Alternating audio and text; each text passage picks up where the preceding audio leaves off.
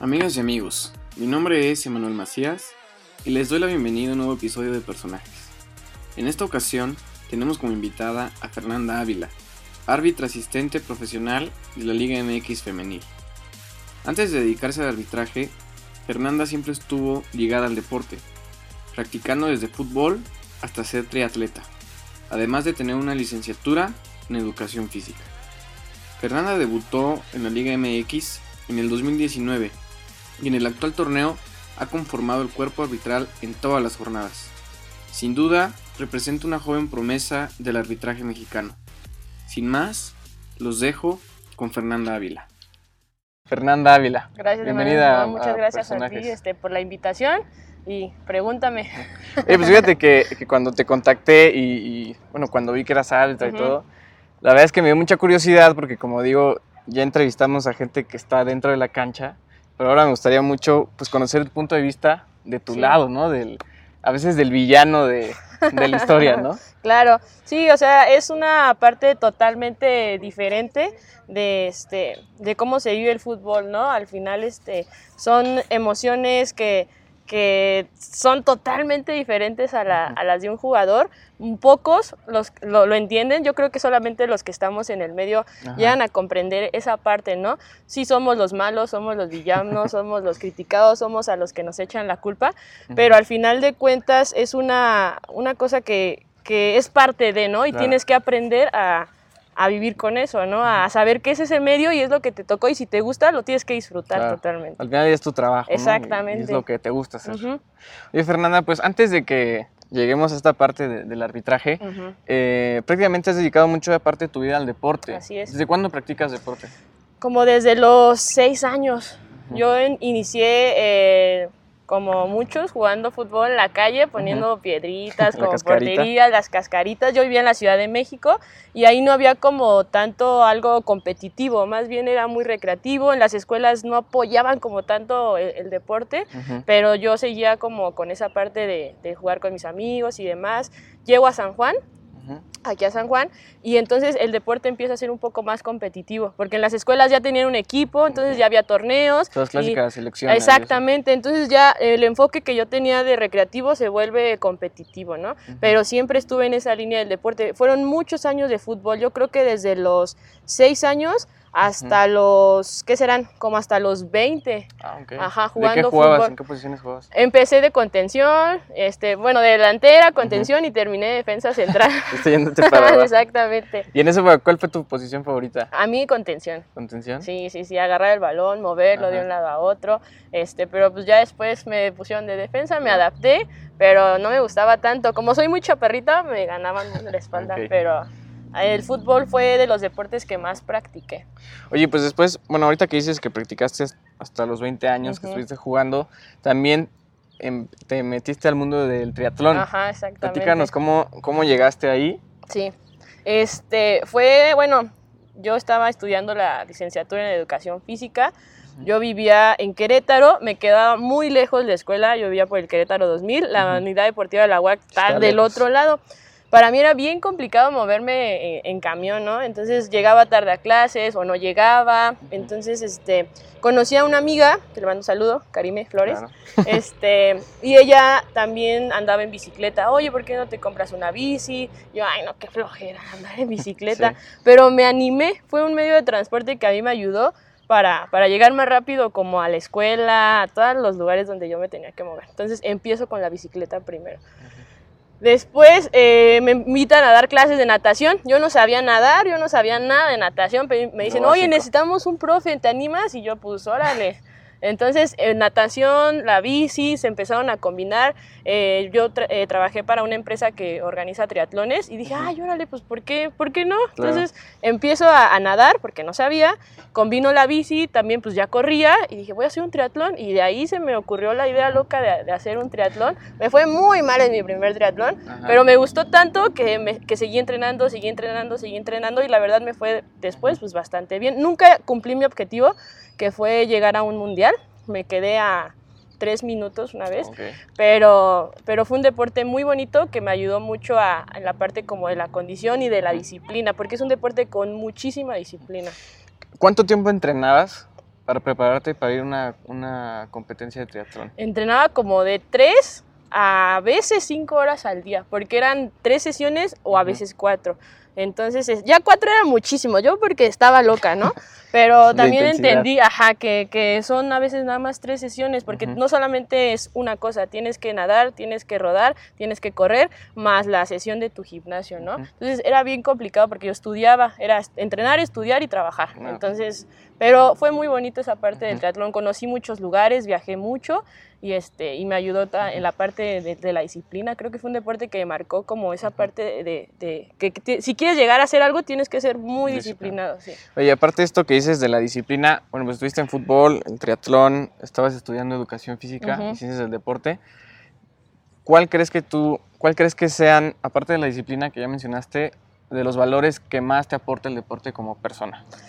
Eh, la constancia el respeto el compromiso eh, creo que son de los de los valores que todo deportista atleta debe de tener no la perseverancia yo no me considero una persona nata en talento, o sea, porque me dicen, oye, es que para ti es muy fácil. Sí, pero no han visto todo el trabajo que yo que llevo atrás, o sea, esa parte de ser constante y perseverante, eh, creo que es, es de, lo, de lo que más se rescata en un deportista. Las cosas no te van a salir a la primera, pero tienes que, que intentar y si te caes te tienes que volver a parar y seguir y seguir y seguir hasta cumplir tus objetivos. ¿Y por qué estudiaste esa carrera? Ay, pues, pues no sé, o sea, me gustaba el deporte, pero Ajá. yo no tenía la idea de, de querer estudiar educación física. Eh, yo quería estudiar eh, otras cosas, me, me gustaba mucho la comunicación. Yo quería estudiar este, comunicación, me gustaba hacer como el periódico de la prepa Ah. y este, me hubiera me encantado ser periodista. Entonces, no se dio, eh, hago examen para la UNAM, para Conta, no, quedo, qué bueno, que ya lo, lo había comentado, que no me veo formal este, en una oficina, no, no, no, nada de eso. Ajá, no, no, no. Este, eh, también para relaciones exteriores, eh, algo, una cosa así, ya la verdad ni siquiera me acuerdo. Sí. Pero era en la Ciudad de México, entonces era dejar a mi familia, Que eso no era tanto el problema, pero iba a ir con mi abuelo, que mi abuelito es como de, a las 10 ya te quiero en la casa, entonces no, no, no, mejor eh, me quedo aquí, hago el examen, quedo, y yo creo que fue un poquito que quería, un poquito el destino que, que me orilló como a esa parte, ajá, exactamente. Oye, Fernanda, pues después de todo este proceso, antes del arbitraje, de estar en el fútbol, estar en el triatlón, estar estudiando, eh, yo creo que la primera pregunta, yo creo que es la pregunta del millón para alguien que se dedica a lo que tú haces, Sí, es ¿en qué momento se te ocurre, eh, pasa por tu cabeza dedicarte al arbitraje? al arbitraje. Yo no quería, y es algo que la gente que me conoce lo sabe. O sea, a mí no me gustaba el arbitraje. O sea, yo no tengo necesidad que a mí me estén mentando la madre. O sea, Claro. no, no. O sea, yo iba a los, a los juegos de, de mis amigos, este porque me invitaba, ¿no? Oye, vamos este, a un partido y de ahí vamos a comer, órale, Ujú. vamos. Entonces, este, me fueron como eh, llevando, me trabajaron, yo les digo que me trabajaron. Entonces, este, me dicen, necesitamos un árbitro, ¿qué onda? ¿Te animas? Yo, no, yo no quiero. Oye, Fer, necesitamos un árbitro. Ujú. No, yo no quiero. O sea, y me insistían y me insistían. Y aparte yo no tenía, si bien había jugado fútbol, como la gran mayoría de los jugadores, no me sabía el reglamento. O sea, Claro, jugamos un deporte que no lo conocemos. Entonces, yo no voy a ir a, a- a pitar a un campo donde no sé ni siquiera las reglas ni nada. Entonces, ay, como que me empezaron a convencer. Tomo un curso de arbitraje y, este, y ahí nos dicen, ¿saben qué? Este curso está encaminado a las mujeres porque queremos que la Liga MX femenil sea pitada únicamente mujeres. por mujeres, ¿no? Entonces, ay, como que ahí ya me empezó a llamar un, poco la atención. Aquí en San Juan, este, tengo mi primer partido y la parte que más me encantó fue cuando me pagaron, la verdad. Claro. o sea, dije, no, no, yo creo que de aquí soy.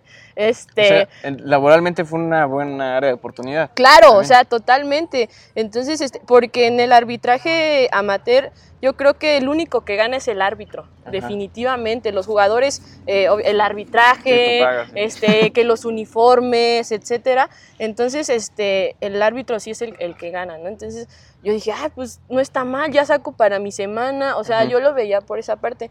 Me empiezan a dar más juegos, eh, no me fue tan mal, o sea, pero sí como que decían, no, sí, siempre te, te gritan, y yo, Claro. "No, yo no quiero, estaba como que sí, como que no, al mismo tiempo que estoy tomando este curso, ¿no? Entonces, este, conozco a, a Marcos Olvera, es el delegado de, la, de árbitros profesionales en Querétaro, eh, me contacto con él y me dijo, sí, tú vente a entrenar. Entonces ahí empiezo a entrenar, empiezo a, a como involucrarme un poquito más. Eh, eh, sale la convocatoria para ENA, la Escuela Nacional de Árbitros, está en Querétaro. Sí. Entonces me inscribo y, y se fueron como combinando muchas situaciones en las que yo pude también como ir avanzando, ¿no? Eh, pero también estaba en dejarlo porque la gente cuando los partidos se pone muy intensa, te gritan muchas cosas y yo no sabía cómo manejar eh, psicológicamente eso, ¿no? A mí, a mí como que me bajaban el autoestima, entonces este, decía, no, yo no soy para esto. Empiezo a- en ENA, ahí vemos la materia de psicología deportiva y nos ayudan a lidiar como con esta, esta Situación. parte, situación. Ujú.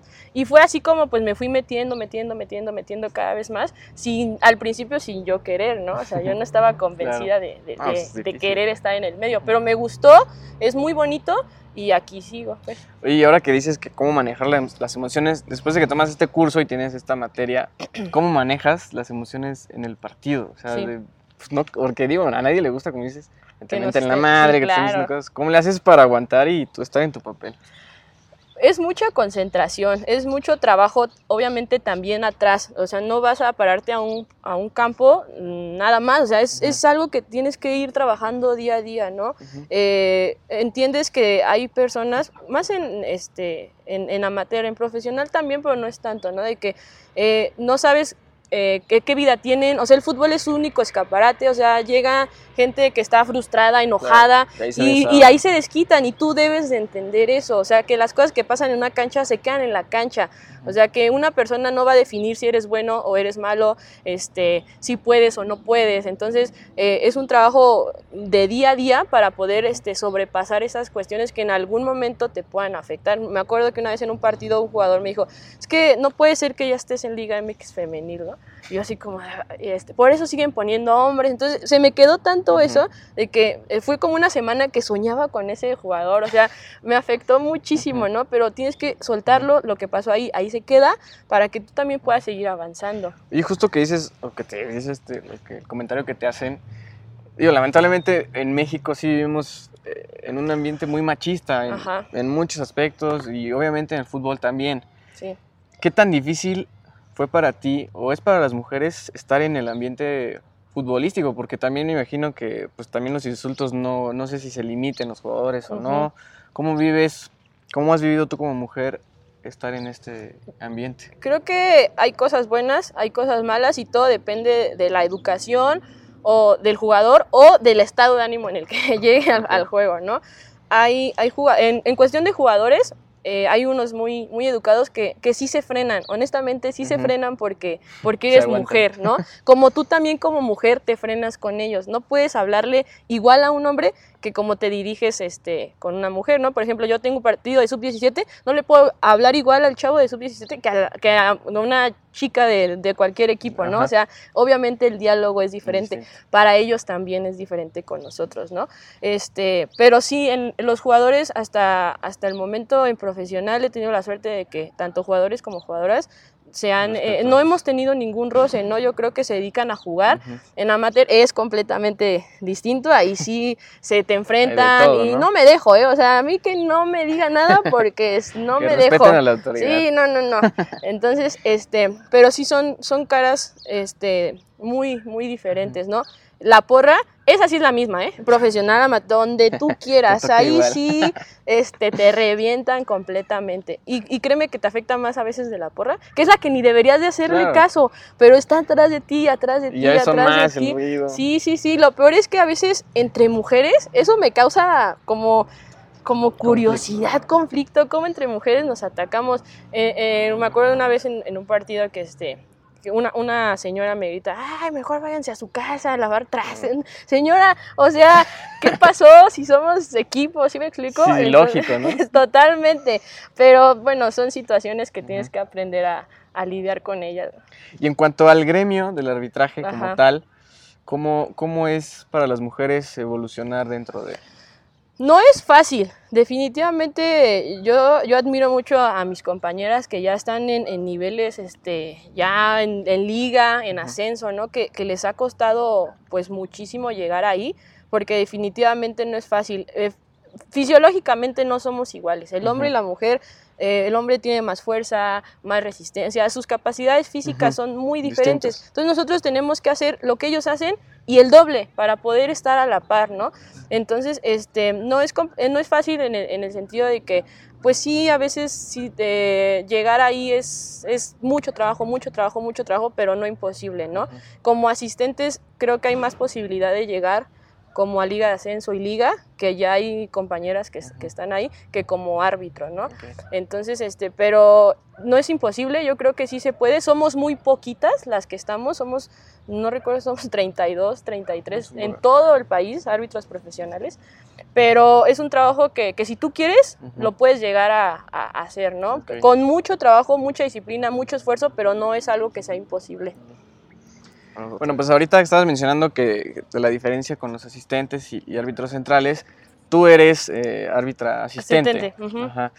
En, algún momento cuando estás en, tu preparación decides en qué, a qué te vas a dedicar dentro del arbitraje o cómo funciona ahí? Entramos al profesional y la gran mayoría, bueno, todos entramos como de asistentes. Ese es como el, primer paso. Ya después te van proyectando este, hacia árbitro o hacia asistente. ¿De qué depende? Primero de tu perfil. Eh, hay un perfil para el árbitro y hay un perfil para el asistente, ¿no? El, el, árbitro pues es alto, este, el asistente es como a veces un poquito más chaparrito. Digo, hay árbitros eh, que no son tan altos que son buenísimos, ¿no? Está Fernando Guerrero, por ejemplo pero este, eso también te lo va a ir dando la experiencia y las personas que están a cargo de te van visualizando, te van proyectando, ¿no? ¿Sabes qué? Si es asistente, está, mm, no, tal vez no tenga tanto el perfil, pero es bueno, es este, decide bien, tiene buen control de juego, entonces ya te van también como proyectando hacia asistente o hacia árbitro, ¿no? Yo ahorita me siento muy cómoda de asistente, eh, me gustaría ser árbitro sí porque el partido se vive, se siente de diferente forma, ¿no? pero creo que es un proceso en el cual pues estoy y más adelante pues ya las personas que me están viendo como trabajo decidirán si, si estoy mejor como asistente o estoy como árbitro, ¿no? Que a mí me gustaría llegar a liga, a liga y a ascenso, pero y es, hay más posibilidad como asistente que como árbitro, ¿no? Oye, yo, la verdad es que algo que a mí me da muchísima curiosidad cada que veo un partido de, de fútbol es, o sea, ¿cómo, cómo tú como asistente desarrollas la habilidad de un pase de 30, 40 ah, metros. juego. Y, y, hay veces que es milimétrico que lo marcan. ¿Cómo desarrollas esa habilidad de estar al pendiente de las dos cosas? Sí, es, es dice un, un profe, son ustedes unos francotiradores. O sea, porque deben de estar eh, eh, o sea, el, el, momento del toque con el movimiento del jugador es en un segundo. Si tú volteaste a cualquier cosa, ya no lo viste, ¿no?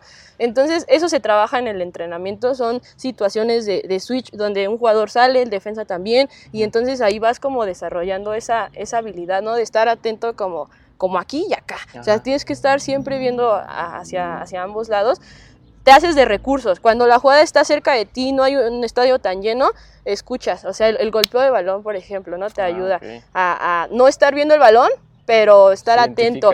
Este, también el reojo, la, la, vista periférica, el perfil del jugador. Ya cuando sabes que va a golpear, ya estás atento porque sabes que viene un toque, ¿no? Son recursos que, que la experiencia te, te, va a ir dando. Pero al principio sí decía, ¿qué, qué, qué onda? ¿Para dónde veo? ¿Veo acá o veo el jugador? O los que están aquí también, este, porque tienes que estar atento al fuera de juego y si aquí hay un, una disputa de balón, que no haya falta y, o sea, el, el, el asistente tiene para mí menos margen de error que tal vez el árbitro. El árbitro puede dejar correr una faltita, no pasa nada, pero un fuera de juego, y si de ahí viene un gol, pues ya te sentaron. O anulas un gol. Exactamente. Entonces, son recursos que la experiencia te va dando, ¿no? El escuchar, el golpeo del balón, el reojo, o sea, son, son situaciones que te van a ayudar para en algún momento definir el, el, fuera de juego. Y cuando hay tanto flujo de jugadores, a veces también es, es, muy complicado. Y si viene del defensor, que el atacante, bueno, es un sinfín de cosas que, que se entrenan. O sea, en parte de los entrenamientos no solamente son físicos, también son este, técnicos.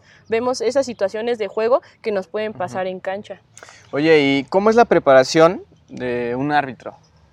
Muy interesante la pregunta, fíjate, porque a veces eh, las personas creen que no nos entrenamos o no sé. Están todas las semanas sentados, ¿no? ajá, y, y- y somos un, un atleta más dentro del, del terreno cancha, de juego, ¿no?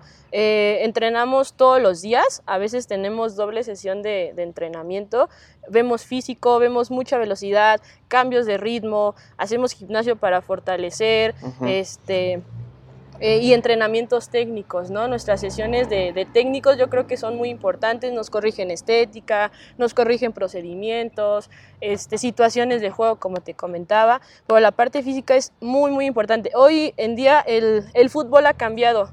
Y nosotros tenemos que evolucionar con el fútbol, ¿no? No podemos seguir quedarse atrás. exactamente. Antes los árbitros no corrían tanto, era muy fácil como ser árbitro, ¿no? Ahora no, ahora te exigen, hacemos pruebas físicas cada tres meses, cosas que, que a veces muchos desconocen, o sea, dicen, ay, el árbitro se ve como que se ve gordito, ¿no? O sea, pero no, realmente nos, nos piden un peso, nos piden cierto porcentaje de grasa, cada tres meses estamos haciendo pruebas. pruebas físicas, si no pasas las pruebas físicas no tienes partido, o sea, entonces sí, eh, físicamente también nos, nos exigen. Oye, pues en la actualidad, eh, en este clausura 2020, Ujú. estás arbitrando en la Liga MX Femenil. Así es. Van 10 jornadas y en las 10 te ha tocado Sí. este, estar en el, en el cuerpo Ajá. arbitral. ¿Qué significa para ti que pues tu evolución ha sido rápida, ¿no? Sí. ¿Qué ha significado para ti estar tan activa en este torneo? Pues yo creo que es algo muy bonito, definitivamente estoy muy agradecida, pues primero con Dios, mi familia que me apoya y con las personas que, que me han visto y que me han apoyado eh, dentro del medio, ¿no? Este, yo creo que las cosas se han estado haciendo bien porque sigo ahí. También eh, cuando tú tienes un error, nosotros no queremos equivocarnos y es algo que siempre digo cuando me preguntan, si yo cometo un error, no es porque yo quiera equivocarme, o sea, o, o cualquier árbitro, ¿eh? porque, ah, no, ese era penal, que no la... ma-". Él lo vio así, nosotros, nosotros no queremos equivocarnos. ¿Por qué? Porque nos, nos sancionan, nos castigan, no sales a la siguiente jornada, ¿no? Entonces, este, he salido todas las jornadas, gracias a Dios. Eh, estoy muy contenta por eso. Obviamente en cada partido aprendo algo diferente de mis compañeras. En cada partido me sucede algo que sé que tal vez ya no me va a suceder para el siguiente. Y es un proceso, ¿no? La verdad es muy agradecida por, por estar saliendo en todas las jornadas. Y espero, mi objetivo en este torneo es, es llegar a liguilla. A. Oye, ahorita que hablas de objetivos, ¿cuáles son tus sueños al corto y al mediano plazo? Pues ahorita corto llegar a, a liguilla, ¿no? no. Yo no quiero pensar en llegar a ascenso cuando estoy ahorita en un Claro, torneo. Paso a paso. ¿no? Ajá, estoy en este, en el torneo lo quiero cerrar bien, quiero llegar a, a liguilla y después también eh, que- subir en divisiones. O sea, está la femenil, pero está tercera división, Liga Premier, ascenso y liga, ¿no? Entonces yo estoy en, en femenil, pero estoy en, en la categoría de los hombres, estoy en tercera división. Ok. Entonces, eh, mi objetivo es obviamente ir escalando, ir escalando, no dejar a femenil, porque me gusta mucho la, la femenil, pero sí poder este, llegar a, primero a Liga Premier. Ya estoy en Liga Premier, consolidarme bien, ascenso, ascenso, liga. Y obviamente mi objetivo más grande es llegar a ser asistente FIFA, Claro. definitivamente. Sí, claro, mi ajá, y ir a, a, a un mundial, por ejemplo, a unos Juegos Olímpicos. Te comentaba que mi objetivo como triatleta era llegar a un mundial. No lo pude hacer, pero ahora lo quiero hacer tal vez como árbitro, ¿no? claro. Exactamente. Entonces, mi objetivo es estar en un mundial, en unos Juegos Olímpicos, y para eso necesito trabajar y, y, este, y seguir esforzándome y día a día, pues seguir eh, haciendo mejor mi trabajo. Ok, Fernanda, eh, ahorita te voy a hacer unas preguntas que son como más rápidas, más cortitas. Y, a ver, ¿qué, qué prefieres? ¿Ser árbitra o ser futbolista? Árbitra. Em, ¿Qué preferirías?